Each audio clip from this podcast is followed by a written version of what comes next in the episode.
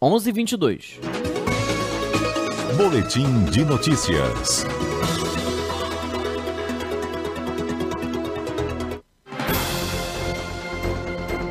CBN Conexão Brasília com Rômulo Pinheiro.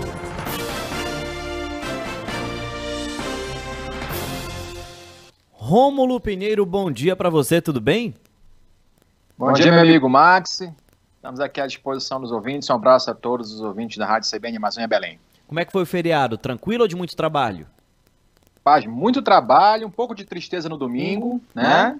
Mas é, ontem eu estava ouvindo a rádio aqui, Max. Ontem, hoje é dia do carimbó, né? Isso. E eu fiquei, desde ontem à noite, começaram a dançar já, viu? Fiquei sabendo também, né?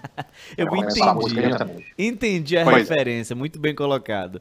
Rômulo, Pois STF equipara crime de injúria racial a racismo e o torna imprescritível. Explica isso pra gente. Pois é, meu amigo. É, já de muito tempo, é, nós temos visto a, a- a olhos mais claros esse, esse avanço nos crimes envolvendo a honra das pessoas. Mas é, as redes sociais, enfim, é, é, já sempre existiu esse tipo de crime, mas as redes sociais tornaram isso muito mais claro, muito mais evidente. E existia, existe hoje dois tipos penais muito, muito debatidos, que é o crime de racismo e o crime de injúria racial. Quando nós temos, por exemplo, pessoas que agridem outras, e geralmente no, sentido de tornar ou querer deixar a outra pessoa em situação inferior, agridem, é, é, é, informando é, questões envolvendo ah, cor, raça, etnia. Quando você é a uma pessoa só, a gente diz que é um crime contra a honra chamado injúria racial. Tem sido muito comum, a gente tem, tem visto casos recentes. Viu o caso da Zara, a loja Zara, que estava aquela questão né, envolvendo um preconceito. Essas semanas todas atrás nós tivemos muitos exemplos.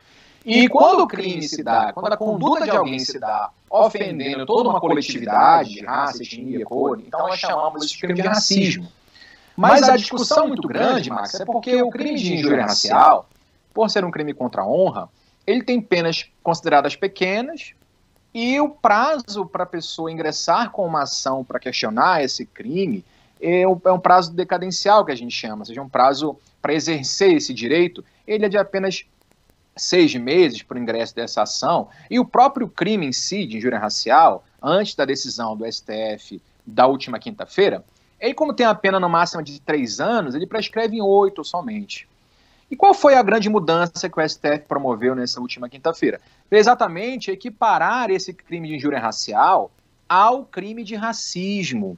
Esse crime é inafiançável, imprescritível, ou seja, o tempo não leva em nenhum momento a oportunidade do autor desse fato ser processado e talvez condenado pela prática hedionda desse delito, que infelizmente vem sendo cada vez mais praticado.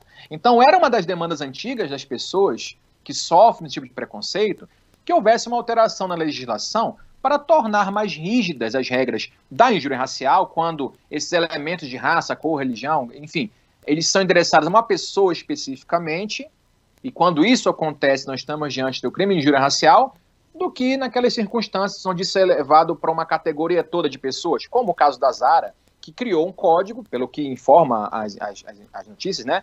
Que teria criado um código para informar que ali havia pessoas de determinada raça e que aquilo ali era para a pessoa ficar atenta, para os funcionários ficarem atentos. Claramente o crime de racismo. Então, havia uma distinção muito grande entre aquilo que era praticado em torno de uma coletividade de pessoas e aquilo que era praticado contra uma pessoa apenas, mas usando de critérios raciais.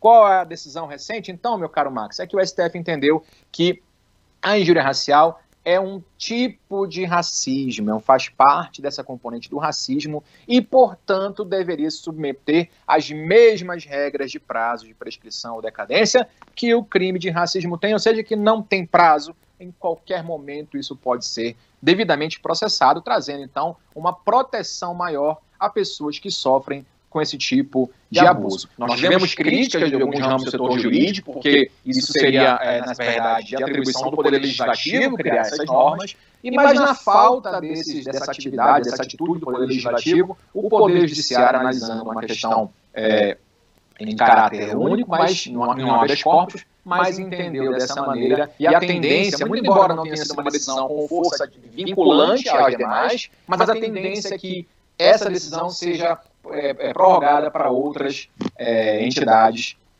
do Poder Jurisdicional de hierarquia inferior, ou seja, o STJ já tinha decidido nesse sentido, o STF confirmou o entendimento do STJ e muito provavelmente esse julgamento, essa, essa, esse entendimento vai prevalecer nos tribunais inferiores. Ok, Max? Rômulo, a gente ainda tem alguns segundinhos somente. Eu queria te perguntar sobre os efeitos positivos na prática. Como você enxerga em relação a tudo isso?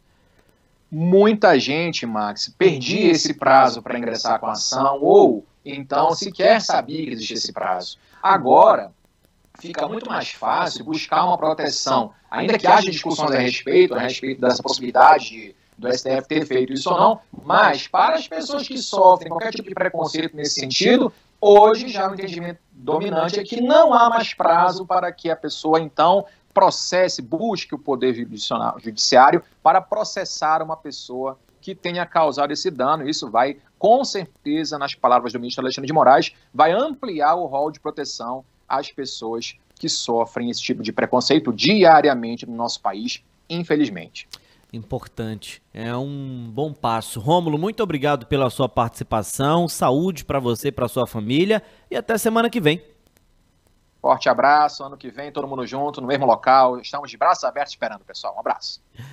11 horas e 29 minutos, agora são 11h30 na verdade, o repórter CBN já está chegando, já já nós voltamos com mais informações para você. Fique sintonizado, fique conectado, mande a sua participação no 988-14-0073, só mensagem de texto, e também você pode interagir pelo Instagram, arroba cbn.belém, Facebook CBN Amazônia Belém e também YouTube, youtube.com barra CBN Amazônia.